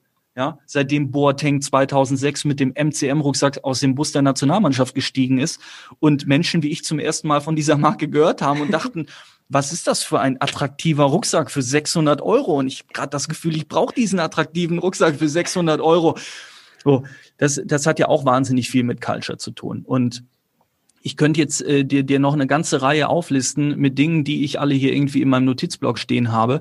Da geht so viel und, und das ist das Schöne daran. Ich hoffe, das beantwortet beides deine Frage. Warum Consulting Company und warum Lean aufgestellt? Weil es macht auch keinen ja. Sinn, sich Leute hier hinzusetzen und dann zu hoffen, wir kriegen einen Auftrag für genau die Menschen. Das ist ja so ein bisschen irgendwie, ne, es, es gibt ja ähm, dem, den berühmten Spruch, äh, wenn ein einziges Instrument ein Hammer ist, sieht jedes Problem aus wie ein Nagel. So. Und in die Falle wollen wir gar nicht erst reinlaufen, weil wir wollen komplett frei denken, was ist das Beste für die Unternehmung und was ist das Beste für die Kultur und das dann miteinander verknüpfen. Und die Maßnahmen, die du auf dem Weg vornehmen musst, also zwischen wir machen die Analyse, wir entwickeln die Strategie und wir haben dich als Unternehmung in der Kultur verankert, die sind ja wahnsinnig divers. Ja, das kann ja die Fashion-Kollektion sein, das kann ja die Soundanlage sein, das kann aber natürlich auch mal TikTok sein, das kann die Doku auf Netflix sein, das kann tausend Dinge. Heute habe ich noch darüber gesprochen. Ich gehe ja mit den äh, Dingen immer sehr offen um, weil ich ein großer Gary Vee-Fan bin und Gary Vee sagt, Ideas are commodity. Ähm, am Ende geht es darum, die Ideen umzusetzen und wir kennen alle Menschen, die haben so viele Ideen und die setzen die einfach nicht um. Und also Ideen teilen. Und, und das war so ein Ding, da habe ich äh, über Lidl gesprochen. Ne? Und da wurde ich mal wieder gefragt, was hältst du von dem aktuellen Lidl-Spot? Und ich gesagt, ja, kann man machen, geht aber bestimmt auch mehr. Was ich halt viel geiler finde, ist, wenn Lidl sich nochmal ganz kurz fragt, wer sind wir denn eigentlich? Und wir sind doch ein Discounter, oder? Und Discounter ist doch deswegen geil, weil sie gute Qualität zu einem guten Preis anbieten. Das heißt, Menschen mit nicht wenig Geld, aber ich sag mal, sparsame Menschen bekommen durch Discounter wie Aldi und Lidl einfach tolle Nahrungsmittel in einer super Qualität, okay? Also wir sind Enabler warum gehe ich nicht hin und baue eine Plattform für die Kultur? Zum Beispiel im Bereich Producing, ja? Warum baue ich nicht eine Plattform, wo ich Beats kuratiere von ambitionierten jungen Produzenten und stelle die wiederum ambitionierten Rappern zur Verfügung und habe dann irgendwie Beats bei Lidl, Plattform, da können sich alle Kids, die rappen wollen, Beats runterladen, boom. Finde ich, passt mega zu Lidl, ist passt mega zu Discounter, ist irgendwie enabling, enabling und man tut was für die Kultur, man hat was Nachhaltiges. Stattdessen Dirtbikes, Video, Koffer mit einer Lidl-App drauf und wir holen uns noch Azad in den Clip. Schöne Grüße an Azad, alter Kollege von mir. Wie gesagt, das kann man alles machen. Wir sind nicht an den Start gegangen, um mit Finger in, in, auf Leute zu zeigen, sondern wir sind an den Start gegangen, um aufzuzeigen, dass da noch viel, viel, viel, viel, viel mehr geht. Und ich finde dieses Plattformbeispiel, vielleicht bin ich auch der Einzige, der das feiert, aber ich finde, das macht einfach absolut Sinn, so an die Sache ranzugehen. Ja, ich meine, du gibst dann sozusagen der, der Community etwas, was sie, was ihr weiterhilft. Ne? Also wie du schon gesagt hast, Enabler sein als Marke ist äh, sicher genau der Ansatz, der das auch widerspiegelt, was euer Anspruch ist. Ähm, wie glaubst du, kannst du dieses Bewusstsein dafür schärfen, dass das eine Idee ist, sozusagen, die wirklich irgendwie ein bisschen ja die Community tatsächlich weiterbringt und was eben nicht nur laut marktschreierisch äh, hier wir stellen einen Rapper ins, äh, ins Musikvideo äh, vielleicht etwas platter daherkommt. Wie kannst du quasi auf Entscheiderlevel bei Marken ähm, dann dahingehend wirken. Oder so ist es zum Beispiel, oder merke ich es jetzt, aus Oderlein-Perspektive zum Beispiel, wir haben ja auch eine besondere Art zu arbeiten, da ist es eben tatsächlich auch super lean und es geht sehr schnell und da mu musst du dann eigentlich auf der anderen Seite auch jemanden haben, der ungefähr ähnlich denkt wie du. Also man kann da quasi nicht mehr ganz so viel Zeit darauf verschwenden, erstmal alle abzuholen und zu erklären, warum äh, wir im Jahr 2021 gewisse Dinge halt nicht mehr machen können äh, und warum TikTok jetzt vielleicht wichtig ist und so weiter. Ne? Ähm, wie, wie siehst du das? Arbeitest du dann eher mit Leuten, die schon dort sind, die du gar nicht mehr ganz vorne bei Hölzchen und Stöckchen abholen musst? Oder gehst du tatsächlich oder wollt ihr langfristig auch den langen Weg gehen, dass auch noch denen, wie vielleicht Eigner, vielleicht tue ich Ihnen jetzt auch Unrecht, äh, zu erklären, warum das Nein, relevant Grüße an Eigner. Eigner wird, die Leute bei Eigner hören ja definitiv deinen Podcast. Damit Mit Sicherheit, ja, ja klar. Ne? Also, die werden das jetzt hören und die werden das mega finden und die werden mich einen Tag nach Ausstrahlung dieser Folge anrufen und sagen, Philipp, komm vorbei, trotz Covid, wir rocken das Ding jetzt. Let's go. Nein, wir haben uns einen Coach genommen, Tobias und ich, weil wir wissen, äh, wir müssen noch viel lernen, gerade als Unternehmer. Und der Coach hat an die Tafel geschrieben, Regel Nummer eins, keine Ochsentour und mhm. versucht nicht mit Einbeinigen die Olympiade zu gewinnen. Und äh, so flapsig das an der Stelle klingt, so richtig ist das, glaube ich, auch. Und, und das hat sich dann wiederum in unseren fünf ähm, Regeln äh, wiedergefunden, die ich eben genannt habe. Also Regeln, um äh, zu entscheiden, ob eine Unternehmung als Kunde in Frage kommt oder nicht. Und da sind wir beim Cultural Fit zwischen den Teams auch irgendwo und was das Mindset anbelangt. Und wenn ich das Gefühl habe, dass man nach zwei, drei Gesprächen, die ja dann ähnlich ablaufen wie unser Gespräch gerade, also ich erzähle da ja nichts anderes als wie den Talk, den ich hier gerade irgendwie loslasse. Und, und wenn man das zwei, dreimal gemacht hat und die Gegenseite immer noch fragt, warum wir denn jetzt nicht irgendwie für 20.000 Euro was auf TikTok machen mit dem Rapper XY, ja, dann muss man vom Tisch aufstehen und sagen, wir kommen hier nicht zusammen. Im Übrigen auch etwas, was in den letzten Wochen schon passiert ist, weil wir natürlich nicht erst seit Montag akquirieren, sondern auch vorher schon mit Unternehmen sprechen. Und die eine oder andere Grenzerfahrung in die Richtung durfte ich da schon machen. Und da sind wir dann wieder beim Punkt Durchhaltevermögen und Ausdauer zeigen, weil du kannst nur dann die nächsten 25 Jahre die Cultural Consulting Agentur für Hip-Hop-Kultur, Cultural Consulting Agentur. Guck mal, jetzt hast du mich schon so weit, dass ich I'm sage. Die Culture Consulting Company äh, für Hip-Hop-Kultur äh, kannst du dann natürlich nur, nur sein, wenn du, wenn du das wirklich auch so machst, wie du es dir auf die Fahne schreibst. Mhm. Kannst du schon ein paar Marken oder Kunden irgendwie disclosen oder kommt das jetzt so in den nächsten Wochen, dass man schon ein bisschen was sieht? Ich hoffe, das kommt in den nächsten Wochen, wenn ich ganz ehrlich bin. Ne? Also wir haben ja. ja Red Bull schon announced. Äh, Startkunde, schöne Grüße an der Stelle, hat uns mega gefreut und ähm, den musste man gar nichts erklären. Ne? Auf Red Bull wird ja auch gerne mal rumgehauen und, und die machen ja auch nicht immer nur an allen Stellen alles richtig. Ich bin ja auch Fußballfan, da kann man durchaus kritisch sein. Aber wir haben es da mit einem tollen Team zu tun, die ein, ein riesen Cultural Know-how haben, die ja auch eine Culture Abteilung sogar haben. Also welche Company hat eine Culture Abteilung, die sich genau darauf spezialisiert? Also vom Mindset und, und von dem, wie sie die Dinge angehen, perfekt und Red Bull hat ja auch schon wahnsinnig viel zu der Kultur irgendwo beigetragen. Ne? Ähm, wir haben das Rap-Quiz, äh, wir haben hier die Geschichte ähm, mit, mit dem Soundclash und so weiter. Also äh, super. Und alles weitere wird jetzt kommen. Wir führen viele, viele, viele Gespräche, aber unser Approach hat eben auch den Nachteil, dass man viel aussortieren muss und dass man ähm, dann vielleicht nicht so schnell Vollzug vermelden kann, wie man sich das erhofft. Aber auch das nehmen wir gerne in Kauf. Denn uh, we are in for the long run. Und ähm, ja, mal gucken. Wir glauben, dass die Zeit uns recht geben wird. Ja, ähm, Finde ich super. Red Bull äh, war ja auch einer der ersten äh, Ermöglicher des Apache Live-Auftritts bei Bowser. Also yes. mein Segen quasi. ja, und epische Momente, ne? Grüße ja, an Lars, ja. auch Homie von mir. Lars und Hafti haben Hip-Hop-Geschichte geschrieben beim, beim Sound Clash. Also äh, Red Bull ist absolut Teil der Culture und deswegen völlig zu Recht der erste Kunde von The Ambition. Ja, ähm, was was gab es denn so, so für Feedback, habe ich mich gefragt, weil immer, ihr hattet schon so in der Bubble, auf, wo wir uns jetzt befinden, auf LinkedIn in der Werbebranche, ähm, schon echt jetzt viel, viel Attention, Aufmerksamkeit. Ähm, wie war so der Geil, Tenor? Ne? Ja, genau. Wie, wie war es? Also äh, gab es auch Kritik? Gab es Leute, die gefragt haben, warum tust du das? Ähm, gab es Leute, die gesagt haben, oh mein Gott, äh, ja, wo kann ich unterschreiben? Wie war so der Tenor? Also erstmal war es überragend positiv, ja. Also ich bin ein sehr selbstbewusster Typ, ein sehr ambitionierter, selbstbewusster Typ, aber damit habe ich jetzt auch nicht gerechnet. Ne? Also es war wirklich die Hölle los die ersten Tage und das Telefon hat nicht stillgestanden und Mails über Mails und LinkedIn-Nachrichten über LinkedIn-Nachrichten und Bewerbungen und alles, was du dir irgendwie vorstellen kannst, ist passiert. Und äh, das hat uns natürlich mega gefreut. So. Ähm, jetzt sind Tobias und ich auch noch mal ein bisschen anders gestrickt. Ich habe mich natürlich über dieses ganze Feedback irgendwie auch aus der Werbewelt gefreut und von den Unternehmen. Und Tobias ist dann eher so, nee, der will schon auch die Liebe aus der Kultur. Ne? Deswegen, wenn dann Künstler anrufen und irgendwie Manager anrufen und Redakteure anrufen, das freut dann Tobi. Beides ist passiert. Entsprechend waren wir ähm, super happy damit. Aber es gibt natürlich auch vereinzelt Gegenstimmen. Na, wer, es gab jetzt in einem bekannten Musikmagazin auch, auch mal einen kleinen Seitenhieb in unsere Richtung. Und ähm, ja, wir sind inklusiv, genauso wie die Hip-Hop-Kultur. Und wenn man uns kritisiert, dann gucken wir uns die Kritik genau an und schauen, warum ist es zu dieser Kritik gekommen? Und wie können wir da vielleicht auch gegenwirken? Und vielleicht haben wir an irgendeiner Stelle auch noch das eine oder andere an unserem Geschäft zu wenig betont. Also wenn man jetzt das Gefühl bekommt, und das war in dem Fall so, äh, die Jungs gehen an den Start, um die Kuh zu melken, ja, da müssen wir uns selber hinterfragen und gucken, wie haben wir das denn kommuniziert? Und ist es da vielleicht tatsächlich so, dass wir zu wenig kommuniziert haben, dass wir enablen wollen, dann nehmen wir uns die Kritik sehr zu Herzen, machen das besser beim nächsten Mal und äh, strecken weiter die Hände aus, weil wie ich es eben schon gesagt habe, wir wollen kollaborieren, wir wollen kooperieren, wir wollen Hip-Hop nach vorne bringen und den Kuchen größer machen und nicht die Kuh melken und in zwei Jahren wieder weg sein. Und ihr habt ein eigenes Meme bei Agenturboomer bekommen, wo auch dein oh, Name nochmal erwähnt geil. wurde. Ich habe mich gefragt, hast du das irgendwie, hast du das gekauft, dieses Placement, Nein. oder war das Nein. ganz organisch? Nein, das war ganz organisch. Ich konnte es selber nicht glauben. Ich freue mich da am allermeisten drüber. Ich sag's dir ganz ehrlich. Ne? Also das ist, fehlen mir immer noch die Worte. Ja. So, weißt du?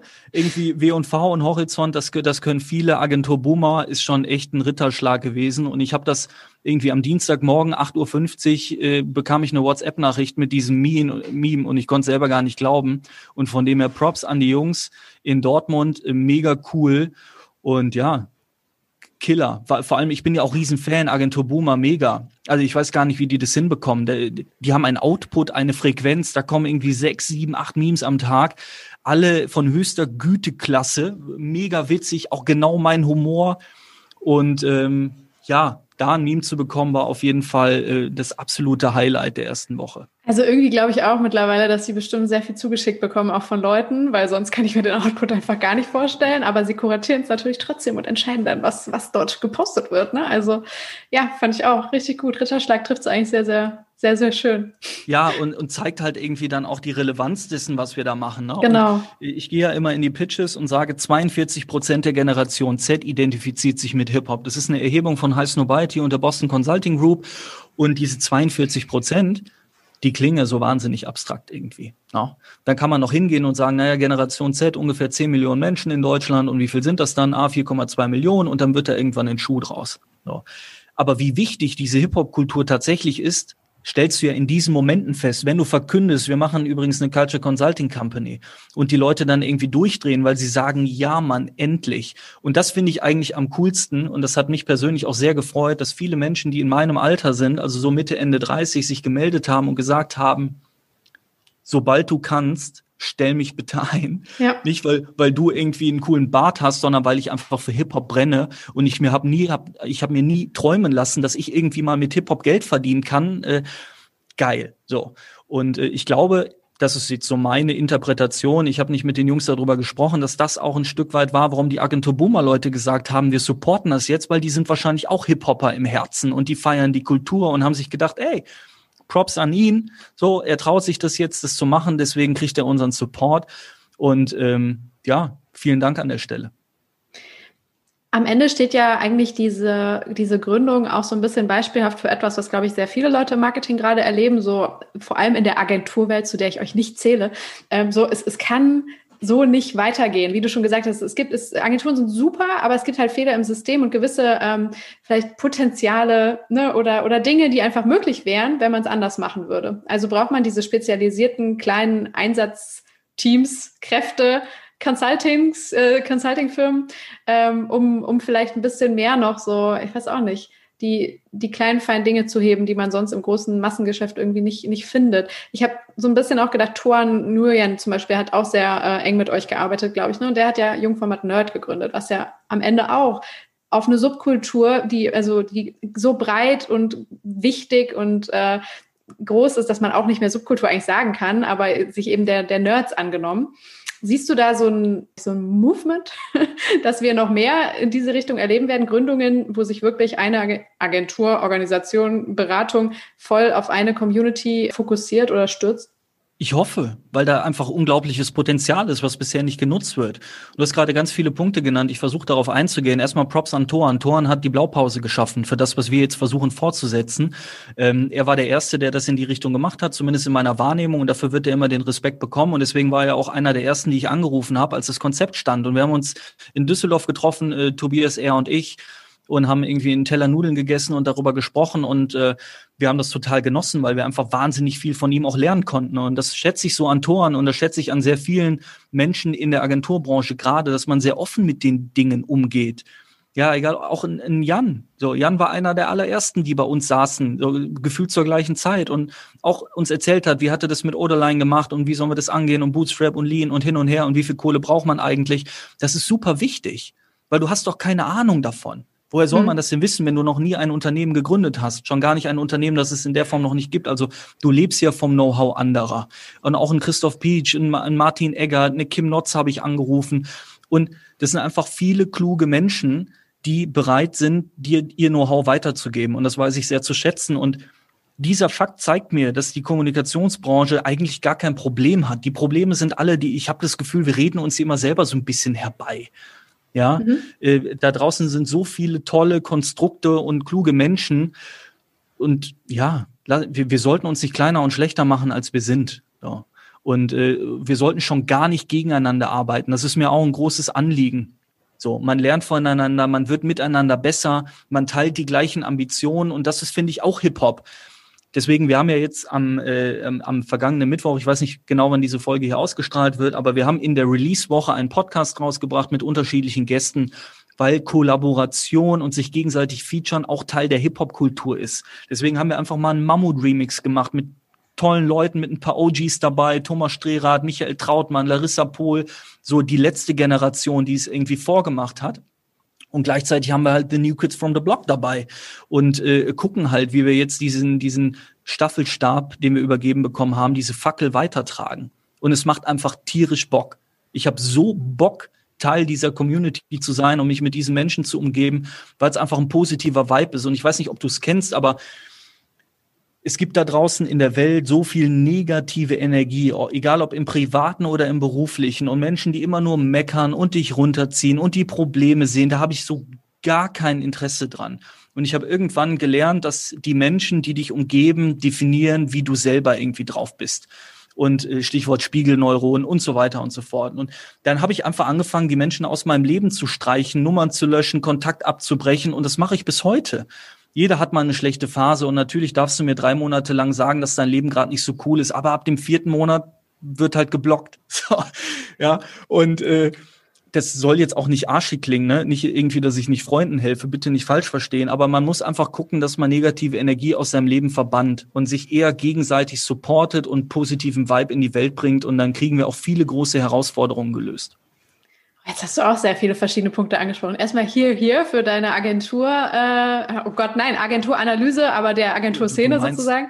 Ich will dieses Wort gar nicht mehr sagen. Nein, die anderen sind Agenturen, deshalb war das jetzt in diesem Fall ganz okay. Aber dein, äh, genau, deine Analyse der Situation, dieser Austausch, das finde ich auch was total gewinnbringendes und Cooles. Ich weiß auch nicht, ich meine, ich bin ja selber jetzt erst 30, ich weiß nicht, ob es früher total anders war, aber ich habe das Gefühl, es war anders, weil alle irgendwie das so positiv hervorheben, diese Offenheit, dieses nicht gegeneinander arbeiten. Ähm, ja, ist ja etwas. Im, Im Endeffekt ist Offenheit und Zusammenarbeit doch das höchste Zeichen für Selbstbewusstsein, meiner Meinung nach, oder? Weil man sagt, ey, ich fühle mich gut mit dem, was ich hier mache. Ich fühle mich wohl in meiner Rolle. Ich habe gar kein Problem, meine Hose runterzuziehen und dir zu zeigen, was ich nicht habe. Ist doch cool. So. Ja, 100 Prozent. Ich glaube, klar. dieses, dieses Mauern hochziehen und nicht miteinander reden und Wettbewerbsdenken, Wettbewerbsdenken finde ich ja noch gut, weil es spornt an und ein bisschen Wettkampf tut uns allen gut, aber das, das Gegeneinander, das ist, glaube ich, immer nur geprägt von Menschen, die sich selber nicht wohlfühlen, denen irgendwo Selbstbewusstsein fehlt und die, die irgendwie ein Problem mit ihrer eigenen Arbeit haben, weil sonst gibt es in meinen Augen überhaupt keinen Grund, äh, ja, nicht zusammenzuarbeiten, um positiv zu denken. Ja, und du bist Kölner und Rheinländer. Das, das hat, glaube ich, auch noch ein bisschen was mit deiner positiven Einstellung zu tun. Das wird mir das immer Gefühl, wieder gesagt. Oder? Ich bin ja selber so ein, hier. ja. So ein Alleinstellungsmerkmal der Kölner. Ich weiß gar nicht. Der das Rheinländer. Ich sage immer Rheinländer. Aber ja, aber ist, ist doch irgendwie menschlich, finde ich irgendwie, oder? Also wir müssen, weiß ich nicht, müssen uns doch alle gegenseitig supporten und es ist doch auch viel schöner, wenn es allen Menschen um einen herum gut geht und man Dinge zurückgeben kann. Und ich habe mich auch irgendwann mal gefragt, ich drifte jetzt so ein bisschen ab, aber was ist eigentlich so mein Purpose? So, warum bin ich eigentlich auf der Welt? Und, und was ist so das, das Ding, was ich die letzten Jahre gemacht habe? Und es ging immer darum, Menschen zu enablen. So, ich glaube, ich habe die Fähigkeiten, die Fähigkeit, Menschen besser zu machen in meinem Umfeld. So, egal ob es Künstler sind, ähm, egal ob es irgendwie mit, Mitarbeiter und Mitarbeiterinnen sind, ob es Kollegen sind, Freunde sind. So, ich, ich gucke mir immer ganz genau an, was, was sind deren Schwächen, was sind deren Probleme und was kann ich dazu beitragen, dass es denen irgendwie besser geht oder sie mehr Erfolg haben. Und das macht mir so viel Spaß, dass ich das auch gerne ähm, unternehmensübergreifend tue. So. Und, und von dem her kommt mir dieses ganze Kollaborieren und Kooperieren total entgegen. Ja, und passt natürlich auch wieder zur Community. Ich würde jetzt das, äh, das Augenmerk ein bisschen auf ähm, ein, äh, eine Gruppe von Menschen legen, die wir jetzt noch gar nicht namentlich erwähnt haben, nämlich Influencer. Ich glaube, ja. du hast sie schon in gewisser anderer Weise ähm, immer wieder erwähnt. Du hast jetzt gesagt, äh, Köpfe, Kreative, Talentierte.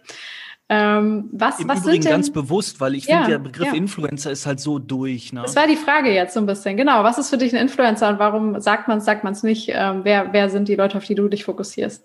ich finde, der Begriff wurde einfach tot, tot diskutiert, ne? weil Influencer waren irgendwann nur noch diese geldgeilen Menschen, die sich künstlich Reichweite auf Instagram aufbauen, um von irgendeinem, äh, weiß ich nicht, Joghurthersteller auch noch 30 Euro mitzunehmen. So, das ist doch irgendwie so das Bild von Influencern. Deswegen benutze ich das ganz bewusst nicht mehr und rede nur noch von Creatoren und Kreativen und Talenten, weil letztendlich sind das doch alles wahnsinnig tolle, talentierte Menschen. Und ich kann auch da wieder diesen ganzen Hate gar nicht nachvollziehen.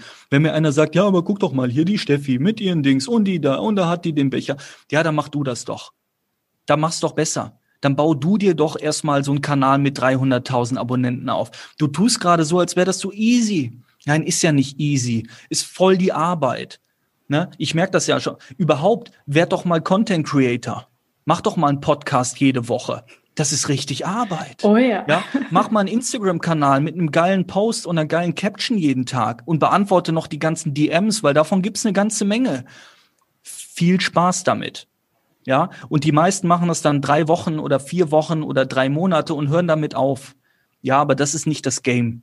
So, das ist nicht. Das zählt nicht. Und deswegen, jeder jede Frau, jeder Mann, der es geschafft hat, sich so ein Ding aufzubauen, egal auf welchem Kanal, hat meinen allerhöchsten Respekt, weil dahinter steckt ganz, ganz, ganz viel Arbeit.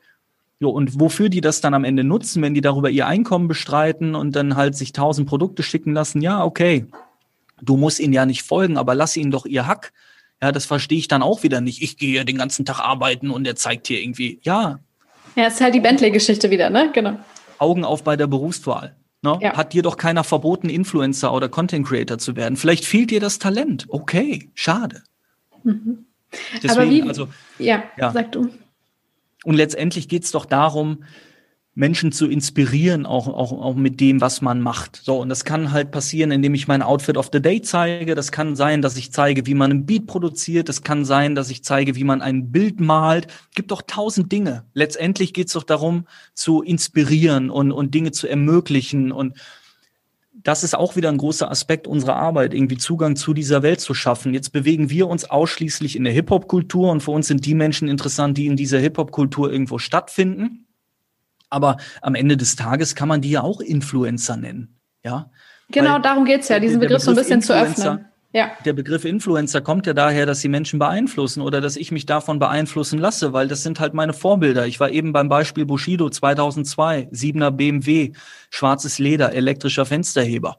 Er ist doch auch ein Influencer gewesen, weil der hat das gerappt und ich habe das gehört und will seitdem einen 7er BMW mit schwarzem Leder und Fensterhebern. Das ist doch genau das Gleiche, nur ist die Ausdrucks Form eine andere. In dem Fall ist es irgendwie ein Rap-Song. Von dem her, jeder, der irgendwie eine Vorbildfunktion einnimmt oder jeder, der andere Menschen beeinflusst in ihren Präferenzen, ist irgendwo Influencer. Und die Hip-Hop-Kultur ist natürlich auch voll Influencer. Und Tobi, Tobias und ich haben ähm, Shirts gemacht für Ambition.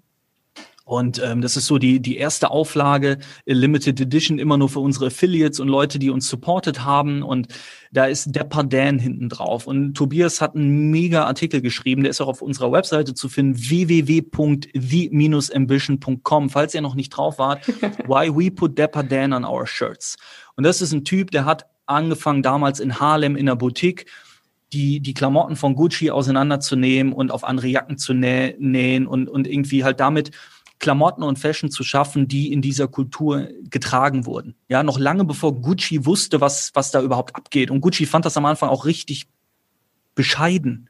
Ja, die haben sich auch dagegen gewehrt und verklagt und gemacht und getan, bis sie verstanden haben, da ist jemand, der schafft es, dass sich Menschen, in dem Fall eine ganze Kultur, für unsere Marke begeistern. Also war Depper Dan gefühlt einer der ersten Influencer in der Hip-Hop-Kultur. Nicht nur gefühlt, streich das gefühlt, er war einer der ersten Influencer der Hip-Hop-Kultur.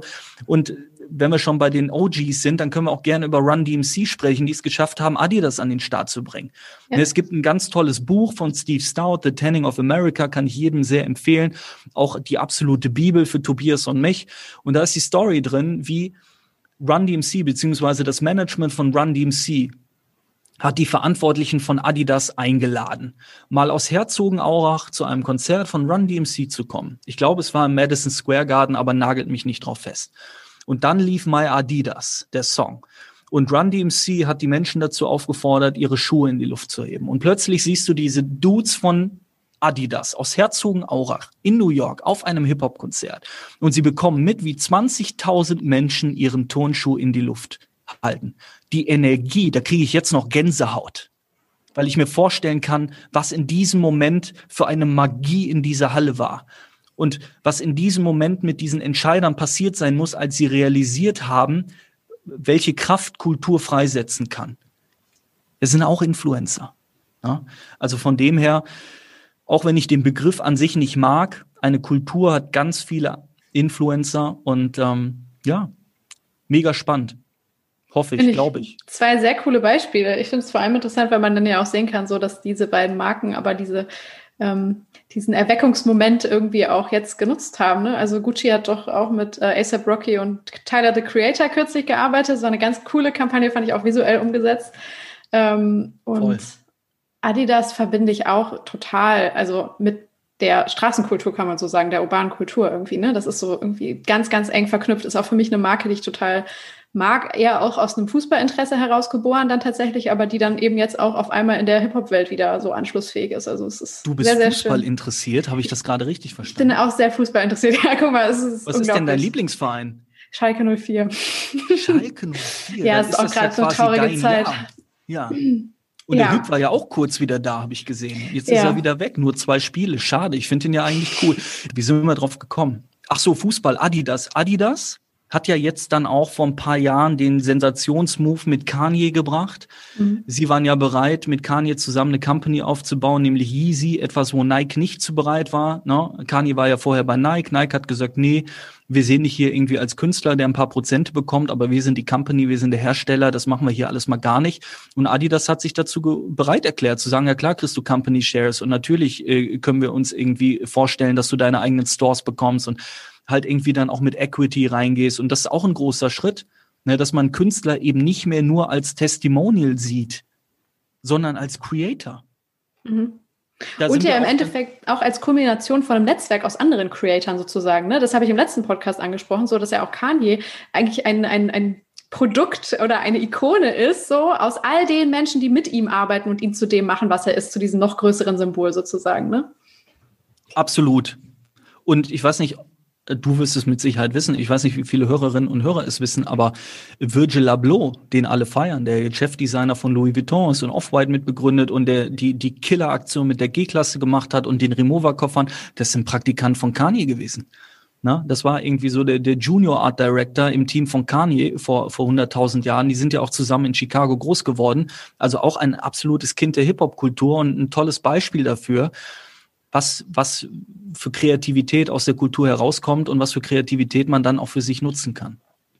Hm, Gibt es in, in Deutschland so Köpfe, wo du sagst, boah, die, die bewegen vielleicht eher hinter den Kulissen, nicht im Spotlight so, so, so viel, was für dich wirklich so up-and-coming Leute sind, die dann auch vielleicht irgendwann diesen Step rausmachen und vielleicht auch von der Marke so gefeatured werden, dass sie selber zu Stars werden? Hast du da schon irgendwie so auch auf der deutschen Seite irgendwie Leute im Blick oder sind wir da noch ein bisschen weiter von entfernt?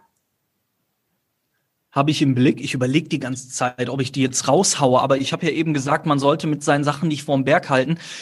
Tobias kennt sich da natürlich noch mal viel viel mehr auf, weil das ist ja zu Recht unser äh, Cultural Officer, Chief Cultural Officer und äh, er hat den Plug, aber ich würde ganz gerne einen Ashraf von 6PM als Beispiel an den Start bringen, ja?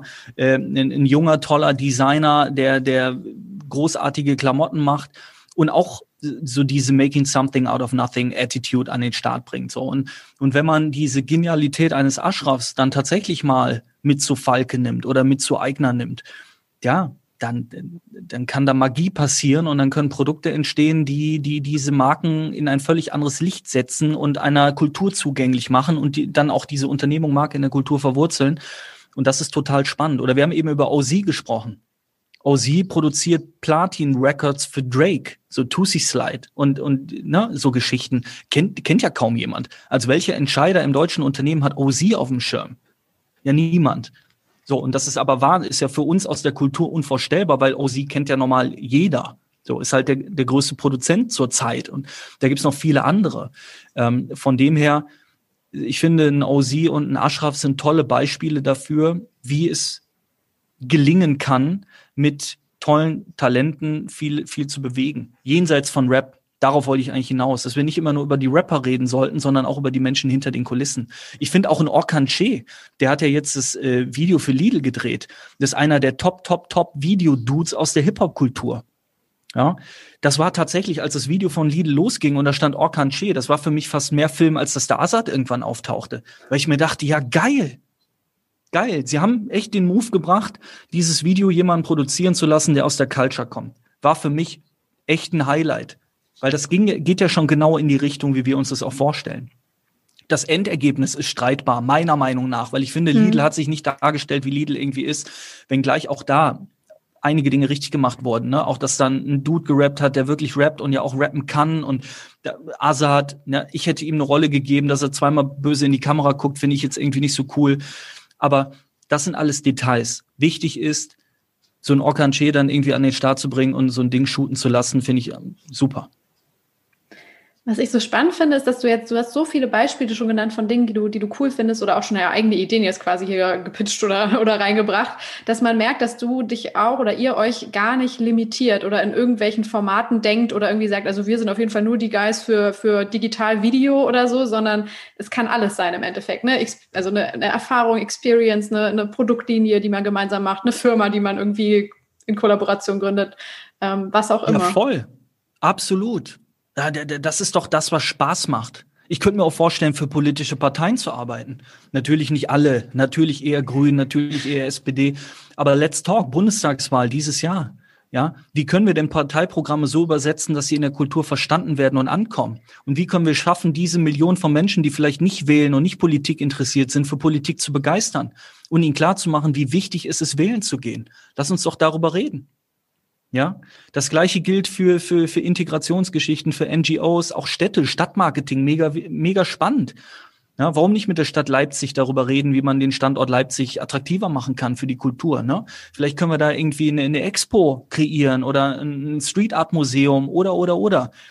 Die Grenzen sind, es gibt keine Grenzen. Ich wollte sagen, die Grenzen sind grenzenlos, aber der Satz macht keinen Sinn.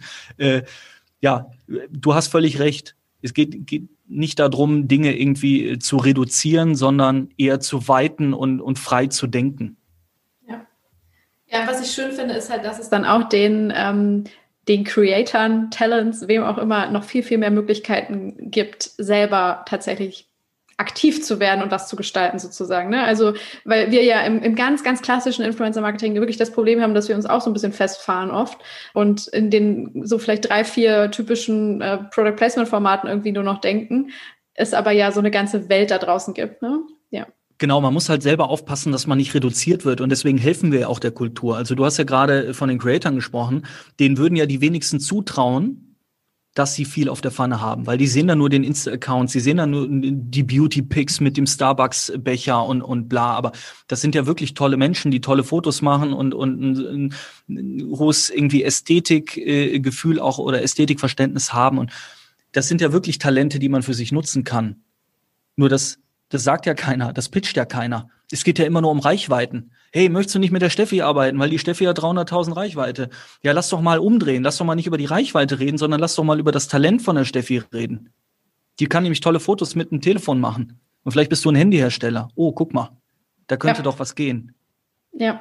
Ja, das ist ja ne, genau die Frage so, wie, wie misst du am Ende dann Output und Outcome, also was, was hast du dann am Ende wirklich, äh, was du vorzeigen kannst. Und ich, da sehe ich manchmal das Problem, dass in Unternehmen ja vielleicht dein direkter Ansprechpartner den Wert des Momentes, wenn ein ganzer Club deinen Schuh hochhält, sofort erkennt sozusagen.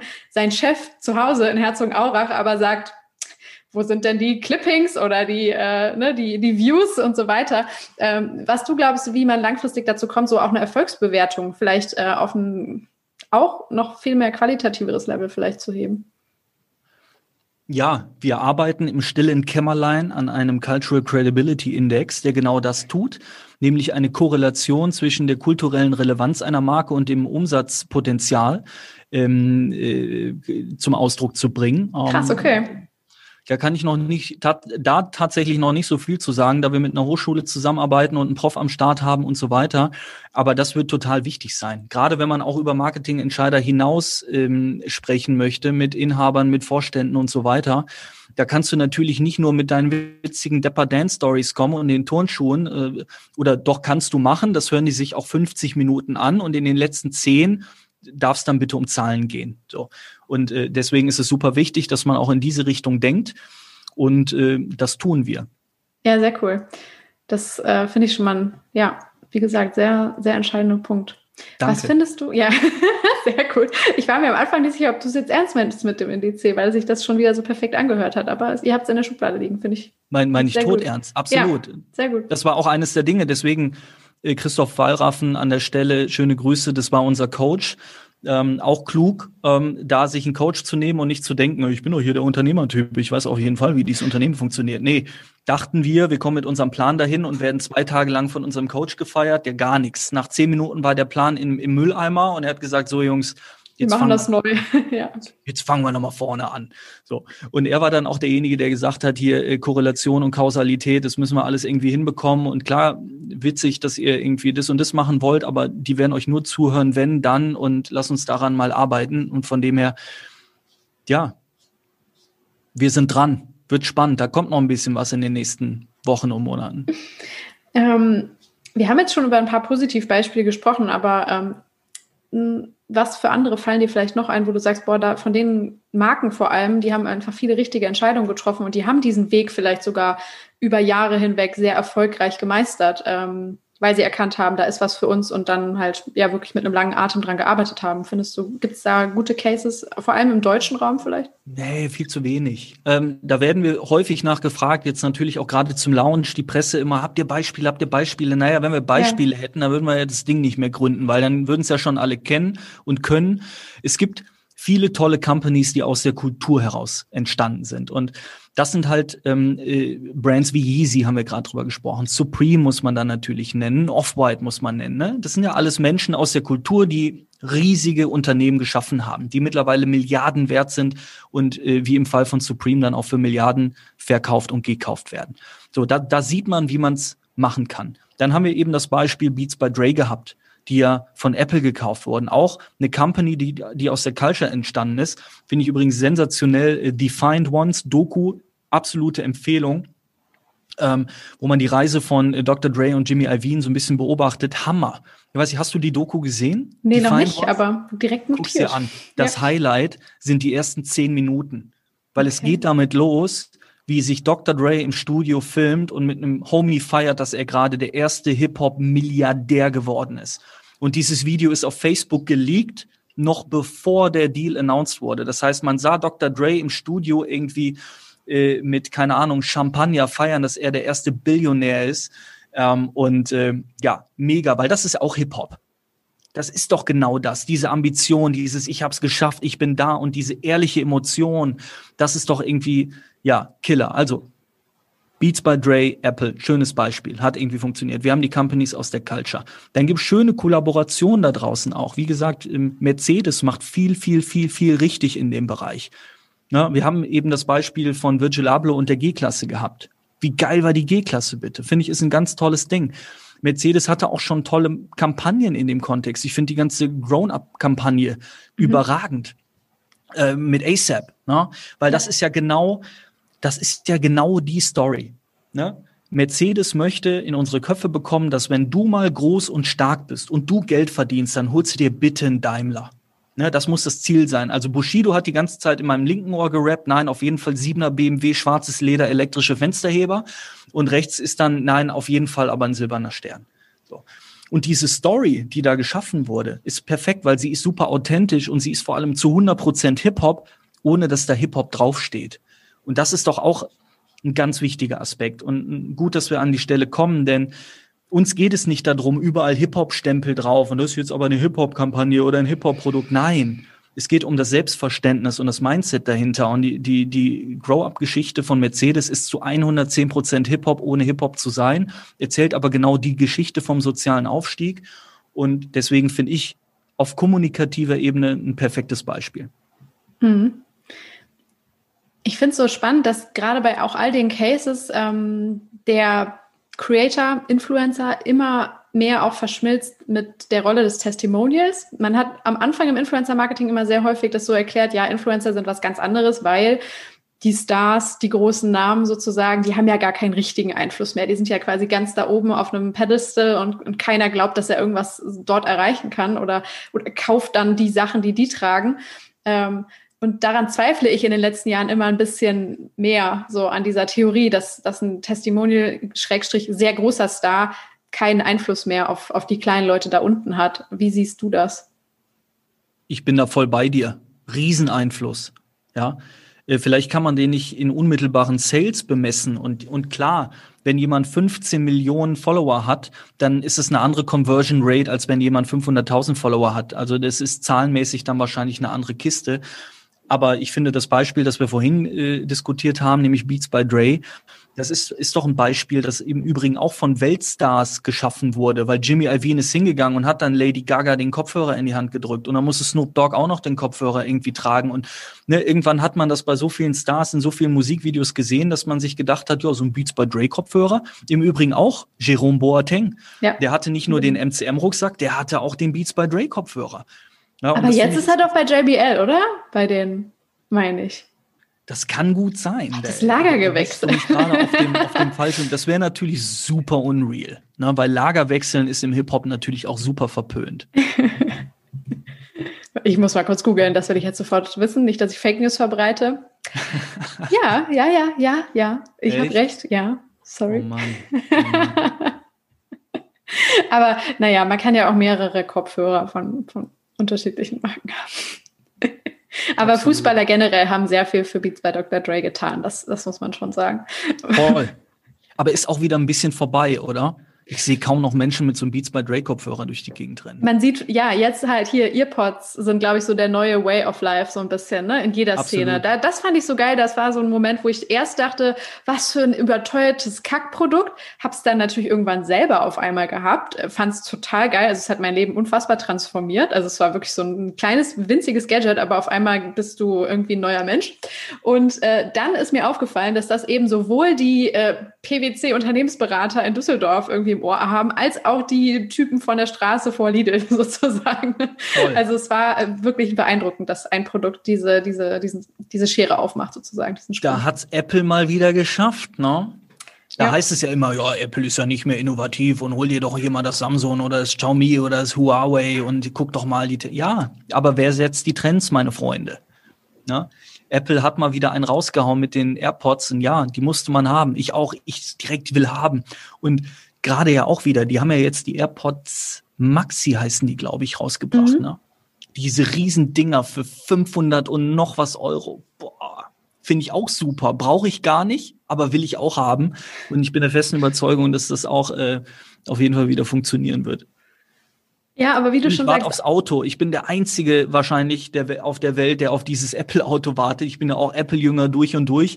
Und wie sich das im Hip-Hop gehört, wird da auch nicht das Camp gewechselt. Deswegen, sobald dieses Auto am Start ist, fahre ich auf jeden Fall safe mit einem Apple-Auto durch die Gegend. Oh, das wäre schon krass, ja. Mega, oder? Ja, es ist halt alles klar, es ist Kultur, es ist immer in Bewegung. Das heißt, in zehn Jahren, wenn wir uns wieder treffen einen Podcast, wenn das erst das nächste Mal ist, dann äh, werden wir in einer komplett neuen Welt leben. Ne? Das ist halt das Faszinierende. Und diese, diese Bewegungen und diese Persönlichkeiten treiben das halt ungemein. Ich finde es halt wirklich immer spannend, so Menschen dann wie dich zu treffen, die den Finger so, so reinlegen und zumindest zwischendurch so einen kleinen Zwischenstand geben können. Wo stehen wir eigentlich gerade? Und ja, was in zwei Jahren ist, wissen wir alle nicht so wirklich. Ne? Nee, gar nicht. Und deswegen ist es ja so spannend, ist einfach eine gute Zeit, glaube ich. Klar, jetzt sind alle so ein bisschen irgendwie traurig ähm, wegen 2020 und war natürlich nicht das geilste Jahr. Aber generell ist die Zeit, in der wir leben, eine großartige Zeit, weil einfach so viel passiert und sich so viele Möglichkeiten ergeben und, und so viele Märkte disruptiert werden. Also what a time to be alive. Ähm, gibt es Menschen, Bücher, Quellen, wo du sagst, wenn man irgendwie tief eintauchen möchte oder ein bisschen mehr Verständnis entwickeln möchte für die Szene, für diese Welt, ähm, die du empfehlen würdest? Ja, Steve Stout, The Tanning of America. Ähm, wie vorhin bereits erwähnt, äh, absolute Bibel, da steht alles drin. Steve Stout hat auch in den USA Translation LLC, eine Company, die äh, in etwa das tut, was wir jetzt auch in Deutschland an den Start bringen, die äh, Reebok und Konsorten an den Start gebracht haben. Sensationelles Buch, kann ich wirklich sehr, sehr empfehlen. Und ähm, sonst Defined Ones gucken, die Doku, auch mega gut. Decoded, das Buch von Jay-Z, auch sehr zu empfehlen. Ähm, ich glaube, es hilft sehr dabei, auch nochmal Texte zu dechiffrieren und dann zu verstehen, warum ist die Hip-Hop-Kultur, wie die Hip-Hop-Kultur ist. Und wir hatten gestern ein Interview mit der Lebensmittelzeitung und da habe ich dann auch nochmal versucht zu übersetzen, warum die Line äh, von, von, was war es nochmal, ich krieg's gerade nicht zusammen. Aber es gibt einfach herrliche Punchlines im, im Hip-Hop, die so diese ganze DNA auf den Punkt bringen. Und deswegen, ähm, ja, Decoded lesen, The Tanning of America lesen und äh, Defiant Ones, die Doku gucken. Und ich glaube, dann bekommt man schon ein sehr, sehr gutes Gefühl für die Kultur. Sehr gut. Und Tipp des Tages auf www.die-ambition.com gibt es ein Magazin, äh, wo täglich Artikel erscheinen, die äh, auch die Potenziale aufzeigen. Kann man auch abonnieren, machen und tun. Und wenn das alles noch nicht reicht, dann einfach durchbümmeln und dann kommen wir vorbeigefahren. Perfekt. Also das ganze Paket. Äh, sehr cool. Ich frage auch am Ende immer jeden, wer sind deine persönlichen Influencer? Du kannst aber, weil du ja jetzt schon weißt, dass dieser Begriff viel, viel mehr ist als das, was wir jetzt vielleicht äh, limitierenderweise in, in Begriffe wie Influencer oder Agentur hineininterpretieren, äh, das ganz weit fassen und einfach so sagen, du hast jetzt schon quasi Autoren, Künstler und ähm, Dokumentationen genannt, die dich beeinflussen, aber wer sind sonst vielleicht noch Köpfe, wo du sagst, ja, da merke ich selber, dass wenn die was sagen, dass ich hinhöre und vielleicht auch mein eigenes Denken und Handeln irgendwie anpasse? Gary Vee tatsächlich. Den Ja. habe ich eben auch schon mal gedroppt. Das ist mein absoluter Hero. Ähm, ich will nicht sagen mein Vorbild, aber absolute Inspirationsquelle. Der haut ja auch jeden Tag ungefähr 37 Content Pieces raus. Eine absolute Maschine. Und ähm, ja, der ist auch 110% Hip-Hop, wird auch nicht müde, das zu erwähnen. Und jeder, der Energie braucht, der Inspiration braucht, der denkt, er wäre limitiert oder hätte nicht genug Kapital oder nicht genug Zeit oder oder oder, der muss sich nur mal eine halbe Stunde lang den Content von Gary Vee angucken und wird da eines Besseren belehrt. Also deswegen, ähm, ja, Gary Vee to the fullest von morgens bis abends, da kann man nichts falsch machen. Und ich würde sagen, sein Markenkern ist auch sehr mit Ambition verbunden. Ne? Das ist so ein Begriff, den ich da mit ihm verknüpfe. Voll. Schön. Der Name Cool. ist Programm. Okay, Hammer, ich danke dir sehr. Ich habe deutlich besser verstanden, was dieses Baby ist, das ihr da jetzt gerade auf die Welt gebracht habt. Und äh, danke dir, dass du dir die Zeit genommen hast, in diesen bewegten Zeiten mit mir darüber zu sprechen. Cool, dass du da warst. Freut mich sehr. Vielen, vielen Dank für die Einladung. Das war das Gespräch. Nur ein ganz, ganz kurzes Outro und die Erinnerung, wenn ihr Fragen oder Anmerkungen habt, Kritik, etwas komplett anders seht oder Philipp total cool fandet und bei ihm arbeiten möchtet, dann äh, schaut gerne bei uns im Clubhouse rein, falls ihr die Folge gerade ganz frisch hört. Wir setzen uns nämlich am 24. Januar 2021 um 16 Uhr zusammen in einen Raum. Ähm, schaut gerne mal dort vorbei und ja, unterhaltet euch mit uns. Wir freuen uns sehr. Macht's gut.